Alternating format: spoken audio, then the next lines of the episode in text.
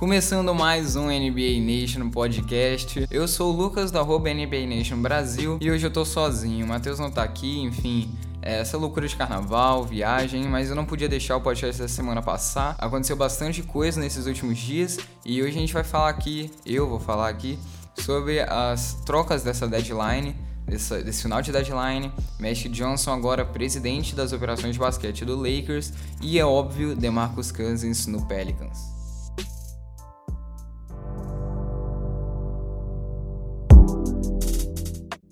Começando pelas trocas desse final de deadline, eu vou fazer uma listagem aqui das que eu achei mais interessantes e dar algumas informações, fazer alguns comentários sobre elas. Começando pelo 76ers e Mavericks, onde o Sixers recebeu Andrew Bogut, Justin Anderson e uma pick de primeira rodada de 2017. E o Dallas Mavericks recebeu o Nerlens Noel. Essa é uma trade bem interessante para o 76ers que tinha esse problema de pivôs, tem muitos pivôs no time e eles se livraram de um. Eu só não sei se foi o certo. Nerlens Noel vem jogando muito bem é, nessa temporada, talvez eles tinham que ter trocado o Okafor. Eu imagino que eles não tenham conseguido um bom acordo pelo Okafor, que valesse a pena, e conseguiram por Nerlens Noel e é o que tinha, né? você tem que se livrar de algum deles. Mas eles receberam o Andrew Bogut, que é outro pivô, é um cara que é veterano, jogou nas duas últimas finais, e que tinha vários times tinham interesse por ele, o Cavs, por exemplo, é um. Eu, na minha cabeça, teria na, na, minha cabeça que o Warriors também tivesse interesse. Seria interessante de ver ele voltando, principalmente com o DeMarcus Cousins agora no Pelicans. A gente vai discutir isso aqui mais tarde, do porquê. Mas o Bogut é um veterano, jogou nas duas, nas duas últimas finais e ele tá machucado, ele tá uma semana de fora, então a gente não vai ver ele jogando pelos Sixers tão cedo. Justin Anderson também não, é, não se sabe se ele vai jogar no jogo de hoje, eu tô gravando isso no sábado, então não se sabe se ele vai jogar agora no sábado.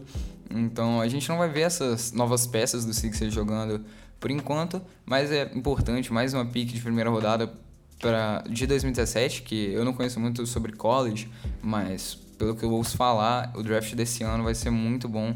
E o Sixers, que é esse time do futuro, recebendo mais uma pique. Enfim, eu acho que foi uma boa troca pro lado do 76ers.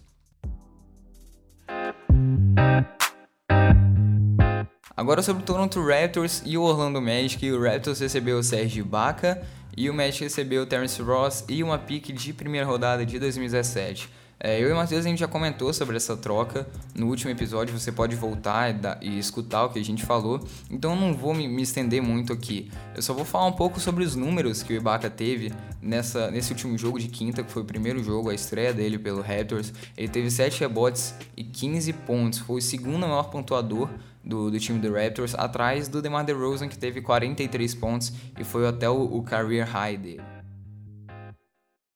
Próxima troca, New Orleans Pelicans e Sacramento Kings. Pelicans recebeu DeMarcus Cousins e Henry Caspi, se é que eu pronunciei isso direito.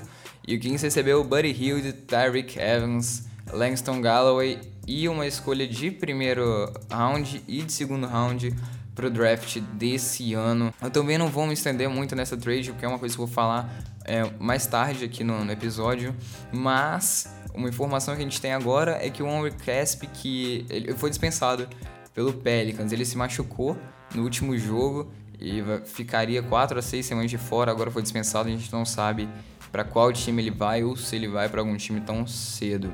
E o Kings recebeu Buddy Hield, Tyreek Evans e Langston Galloway e uma pick de primeira e segunda rodada. Como eu falei, não vou me estender muito aqui, vou deixar isso para daqui a pouco a gente voltar nesse assunto e fazer um breakdown nessa trade.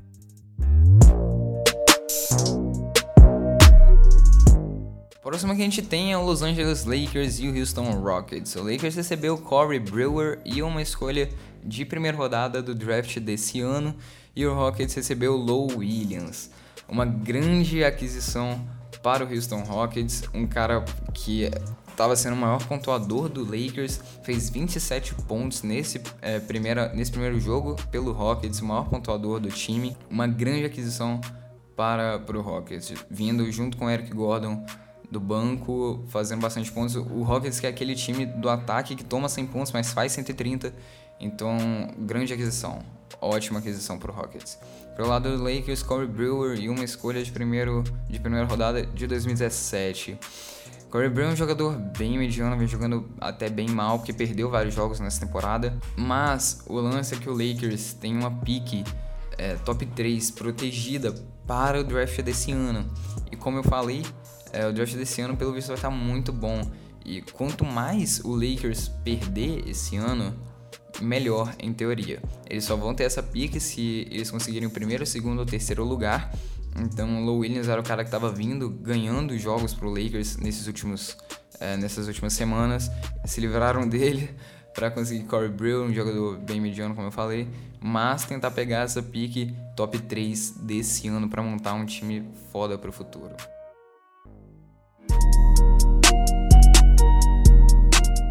Próximo aqui é o Philadelphia 76ers e o Atlanta Hawks. Não é um trade muito interessante, mas eu trouxe aqui por causa do Thiago Splitter, nosso brasileiro, que foi recebido pelo 76ers e mais duas picks de segunda rodada para o draft desse ano. E o Hawks recebeu Erhan Ilyasova, provavelmente eu pronunciei errado também. É, pelo lado do 76ers, Thiago Splitter provavelmente não vai jogar, é, ele está machucado e não se sabe quando vai voltar. E eu imagino que em breve ele seja dispensado. Não sei, o 76ers tem esse problema de muitos pivôs. Talvez ele seja dispensado em alguns dias. A gente não sabe, não tem muito o que falar também pelo lado do 76ers nessa trade. E o Hawks recebeu o Erhan Ilyasova, mais um jogador para montar um time que vai tentar brigar pelos playoffs, eu acho. Próxima trade aqui na minha lista é o Oklahoma City Thunder e o Chicago Bulls, trade interessante, onde o Thunder recebe Taj Gibson, Doug McDermott e uma pick de segunda rodada do draft de 2018. O Bulls recebeu Anthony Morrow, Geoffrey Lavone e Cameron Payne. É uma trade bem interessante pro lado do Thunder, onde você recebe Taj Gibson e o Doug McDermott, dois caras que vão ajudar bastante é, o time do Thunder, principalmente sendo servidos pelo Westbrook. Vocês, ah, todo mundo sabe que o Westbrook vem jogando sozinho nessa temporada e agora por questões banais, por exemplo, você perde o Enes Kanter para aquele soco na, na cadeira que ele deu, enfim, eu não preciso nem comentar isso agora. Você está trazendo um Taj Gibson, que é um cara muito bom, um jogador é, que vinha jogando muito bem pelo Bulls. Não era um superstar, mas era um jogador bem sólido. E o Doug McDermott também, é, um bom jogador, um bom pontuador, um cara que vai estar lá na quadra ajudando o Westbrook nessa encruzilhada pelos playoffs. Próxima trade Houston Rockets e Los Angeles Lakers, onde o Rockets recebe o brasileiro Marcelo Huertas e o Lakers fica com o Tyler Ennis. Por que, que eu trouxe essa trade para cá? Por causa do Marcelo Huertas, que aliás foi dispensado pelo Rockets. Não teve muito espaço, não jogou nenhum jogo enfim, hoje, quando eu tô gravando esse episódio, ele tá desempregado e é uma pena, é um armador muito bom, aquele estilo europeu que distribui bastante passes, bastante assistências. Eu acho que encaixaria até bem no, no Rockets. Pena que ele não tem a parte do chute, que é uma característica do, do time de Houston. É um time de três pontos. Mas enfim, o Hertha dispensado, não tem time.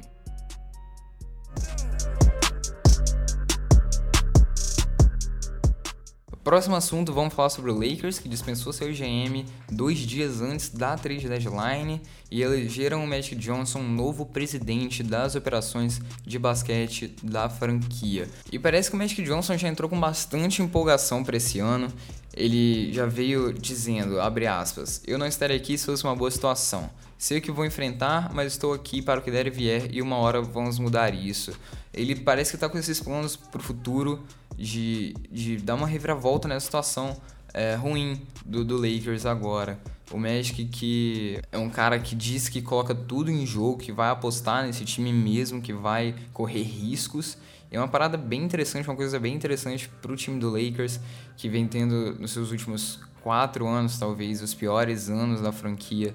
É um time para o futuro agora, um time que está sendo montado com Brandon Ingram, DeAngelo Russell eu acho que Magic Johnson foi até uma boa aquisição para o Lakers. Eu só não sei explicar o do porquê você demite o seu GM dois dias antes da trade deadline. Isso tira suas chances de ter alguma coisa boa nessa deadline, conseguir um bom acordo nessa deadline, mas como eu já tinha dito, eles têm essas, essa pick top 3 protegida que eu imagino que eles vão apostar esse ano. E o Matt Johnson é um cara que diz que vai apostar no time, que vai apostar no time para o futuro, que vai correr riscos e que isso pode até levar alguns anos para fazer, mas ele disse que vai fazer. Então, eu aposto nele, cara. Eu acho que foi uma boa aquisição, talvez não na melhor hora, é, no final de uma temporada, enfim. Mas eu acho que foi uma boa aquisição. Acho que com o tempo ele vai conseguir dar uma transformada nesse time do Lakers e conseguir uma ascendente para eles é, voltarem a brigar nos playoffs e por títulos daqui a alguns anos, claro, nada muito por aqui. O Lakers hoje, é, eles estão em 14 na Conferência Oeste, com recorde de 19 vitórias e 40 derrotas. Nada muito animador torcedor do Lakers. Nenhuma chance de playoffs pro Lakers esse ano, novamente. Mas vamos ver se essa aquisição do, do Messi Johnson dá uma mudada nesse time e com o tempo eles consigam voltar para os playoffs e brigar realmente com os times grandes.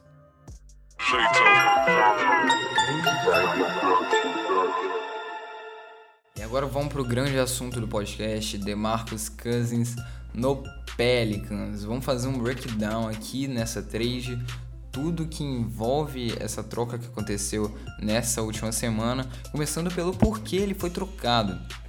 Que como eu havia dito no episódio passado, eu cravei no episódio passado, Boca Maldita, ele não seria trocado pelo Kings. O Kings já tinha afirmado que queria um acordo novo com ele, e o DeMarcus já tinha dito que ele queria continuar em Sacramento e mesmo assim foi trocado. O do porquê. O DeMarcus disse diversas vezes que preferia ficar em Sacramento, mesmo com a recente falta de sucesso do time, e que ele assinaria um contrato máximo de 219 milhões de dólares nessa off-season. A agente do DeMarcus disse ao hoje que ela foi assegurada pelo GM do Kings que ele não ia ser trocado. Mas parece que essa recente suspensão desse, de um jogo do Cousins, junto com a multa de 25 mil dólares que ele recebeu, é, levantaram algumas preocupações em montar um time no, ao redor do Cousins. Pelo que a gente tem noção, Toda a organização já queria trocar o Demarcus já tinha um tempo, mas o dono não, não queria. O dono queria manter o Demarcus no time, por isso Kings vinha dizendo que queria um novo acordo com o Demarcus. Parece que essa suspensão de um jogo do Demarcus, mais essa multa de 25 mil dólares, fizeram que a mente do, do dono do Kings fosse mudada e que ele finalmente é, tomasse a decisão de se livrar do Demarcus, porque desde que ele tá no time, eles vêm com um recorde horrível, um recorde muito ruim. Acho que a melhor temporada que eles tiveram foi de 33 vitórias e 49 derrotas. A melhor temporada. Então eles vinham apostando nele meio que por inércia. Você tem um jogador desse nível, desse patamar, desse calibre no seu time, mesmo que não esteja dando certo, meio que por inércia, você vai deixando, você vai continuando apostando nele, vendo se dá certo ou não. Mas chega um momento que com o Demarcus no seu time, você não tem noção do que, do que você tem, do que você quer, do que vai acontecer. Porque a cada noite é uma técnica nova, a cada noite é uma multa nova, é uma coisa nova que ele faz, é um repórter novo que ele agride, que ele briga. É um. Cara, é, é, uma, é uma situação horrível pro, pro Kings. E se eles assinam esse contrato com o DeMarcus nessa off-season de 19 milhões, 219 milhões, 5 é, anos, você vai ter um cara que é instável no seu time, é um cara que te dá bons números, está fazendo seus números, seus pontos, seus, seus rebotes, suas assistências, mas que na parte de trás ou fora da quadra você não você tem uma instabilidade muito grande. Você não sabe quem ele é e o que ele pode fazer. Aí você assina um contrato desse de 40 milhões por ano com um cara desse e daqui a dois anos você não quer mais ele no seu time quem vai pegar esse cara que tem 40 milhões no contrato e uma estabilidade tão grande? Eu acho que esse foi o, o ponto principal, essa curva. Foi quando ele tomou essa suspensão de um jogo, mais a multa. Foi aí que o Kings, que o dono do Kings percebeu que realmente não vale a pena mais apostar nesse cara e que ele deveria ouvir o resto da organização. E eu vi muita gente falando se realmente foi uma troca boa pro Kings. Eles deveriam ter pegado mais, realmente valeu a pena. E isso é uma questão muito, assim, difícil de ser tratada. O GM do Kings foi perguntado do porquê eles não esperariam até quinta para um acordo melhor pelo DeMarcus. Esse acordo foi fechado na segunda-feira e a trade deadline termina na quinta. Então por que não esperar até a quinta para você tentar pegar um acordo melhor? Porque para muita gente esse acordo não foi bom para o Kings e eu vou entrar nisso daqui a pouco. O GM do Kings foi perguntado sobre isso e ele disse que recebeu um acordo melhor há dois dias. E por isso ele fechou esse acordo porque há dois, porque dois dias antes, na sexta-feira, ele tinha recebido um acordo melhor em que ele não tinha fechado e ele imaginou que até o final, até na quinta, eles só receberiam acordos, pior pelo Demar acordos piores pelo Demarcus. Cara, isso é, é, é, ridículo, isso é ridículo. Aí você tem o Kings que entra no, no All-Star Weekend com o objetivo de trocar o Demarcus. E outra coisa que foi reportada é que o Kings não teria anunciado para a liga toda que o Demarcus estava tava no mercado eles não tinham anunciado para a liga toda. Então depois que eles fecharam esse acordo com o Pelicans, vieram times falar que eles não foram notificados, que eles não sabiam que o DeMarcus estava disponível no mercado e que se eles soubessem teriam feito acordos, teriam feito acordos melhores que eles receberam do Pelicans. Isso, cara, isso eu, eu não sei nem o que dizer. Porque isso, porra. E aí você joga uma puta oportunidade fora. Porque você tem o DeMarcus Cousins, que é um cara que é All-Star, que tá jogando do jeito que tá. Não preciso nem repetir isso pela vigésima vez. E você consegue um acordo que talvez não seja o melhor para seu time. Você consegue um acordo que talvez se você colocar na balança, não vale a pena, porque você simplesmente não anunciou para a liga toda. O que foi reportado é que eles olharam os rosters dos outros times e viram as peças que eles queriam e depois que eles fizessem essa análise, eles ligavam, eles notificavam esse certo time e faziam essa proposta. Eles não deixaram aberto para os outros times fazerem propostas pelo Demarcus. Só eles podiam fazer as propostas para os outros times. Isso aí você cagou muito no pau. Isso aí você mandou muito mal. A quantidade de, acordos que você perdeu com isso é, é impressionante. E aí você entra no, no tópico de quem ganhou nessa troca se foi o Pelicans ganhando essa troca ou o Kings, quem se deu melhor. E nisso eu eu acho que os dois times se deram bem. Talvez o Kings não tenha pegado o melhor acordo pelo DeMarcus, mas eu acho que foi o melhor que eles teriam na hora. Talvez o GM esteja certo, eles não conseguiriam é, troca nenhuma melhor até quinta-feira, eu não sei. É, isso que isso você contando que eles não avisaram a liga toda, fazendo do jeito que eles fizeram. Mas você recebe aí Buddy Hilde, Tyreek Evans, Langston Galloway, que são caras, principalmente o Buddy Hilde, que são caras novos, para você fazer um rebuild no seu time. Que eles já estavam é, montando de fazer isso, só que em torno do Demarcus. Mas como eu tinha dito, você vai assinar um acordo com o Demarcus, ele é um cara instável. Às vezes você não vai querer ele daqui, sei lá, um ano, dois anos no seu time. Se conseguir uma troca para um cara de 40 milhões por ano desse jeito, enfim, talvez você não consiga. E aí você consegue um Buddy Hilde da vida, um cara que é novo, que tem futuro na liga. Não vai ser um Stephen Curry, como, como o GM do Kings disse, né? Como o GM do Kings aposta no Buddy Hilde. Não vai ser um Stephen Curry, mas é um cara que vai estar tá lá é, para o seu time. Ele disse que achou. Eu tô gravando isso no sábado, então a gente já teve o primeiro jogo do Pelicans com o DeMarcus e também o jogo do Kings com o Hilde. E ele achou a atmosfera do jogo fantástica a atmosfera da torcida fantástica. Eu acho que se a torcida abraçar esse novo time e apoiar esse rebuild que está sendo feito, talvez eles tenham um futuro na liga. Para o Pelicans, eu acho que foi uma troca boa. Talvez não a melhor das melhores, mas uma troca boa. Você tem agora os dois melhores pivôs da liga, você tem o melhor é, frontcourt da liga disparado e você tem que saber aproveitar isso. Então a gente já viu nesse jogo de quinta o garrafão sendo mais usado pelo Pelicans e a gente pode ver agora o Anthony Davis saindo mais para chutar uma bola, ou o DeMarcus também, que ele pode fazer isso. Então, acho que foi uma boa troca pelo lado do Pelicans. Você tem que saber trabalhar esses dois jogadores no, no, garrafão, jogando ao mesmo tempo. E também quando eles não jogam ao mesmo tempo, porque você com essa rotação você consegue ter o DeMarcus Cousins e o Anthony Davis, pelo menos um deles, a todo momento do jogo. praticamente 100% do jogo. Então você tem que saber trabalhar o seu garrafão a partir de agora. Trabalhar melhor o seu garrafão a partir de agora.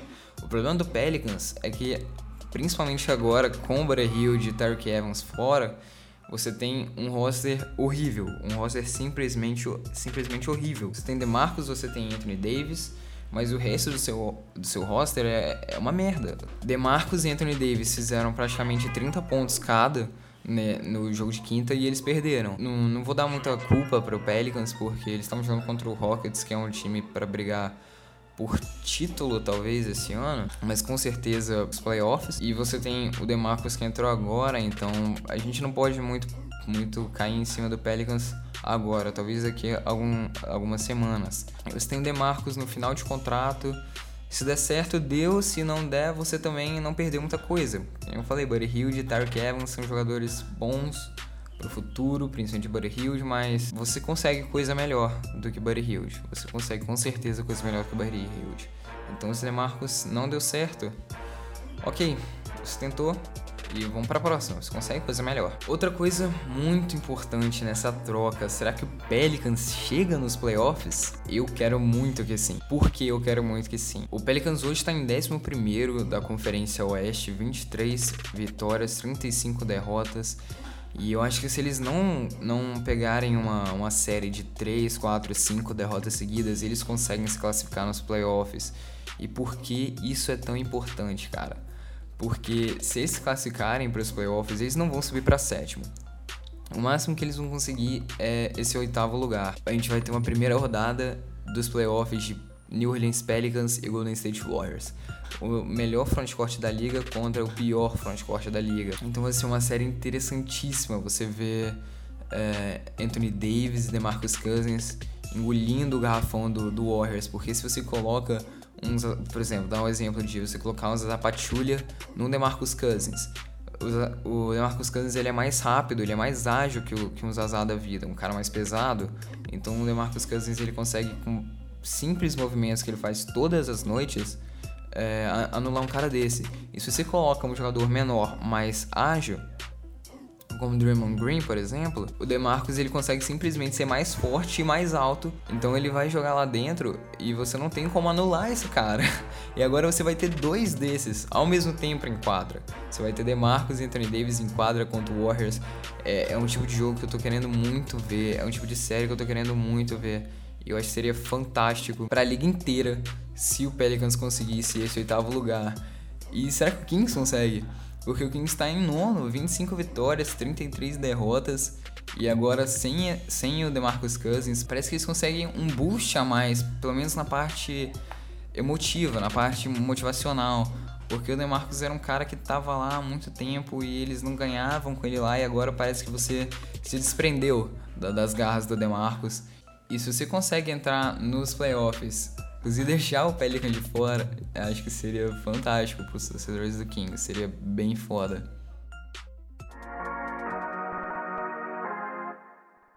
E terminando mais um episódio do NBA Nation Podcast, esse episódio um pouco mais curtinho, que eu fiz aqui sozinho, meio que na correria, porque a gente não podia realmente deixar é, esses assuntos passarem sem comentar. Segue a gente no Twitter, eu sou arroba NBA Nation Brasil e o Matheus tá aqui hoje, arroba Matheus Sonserim, os arrobas vão estar tá aqui na descrição.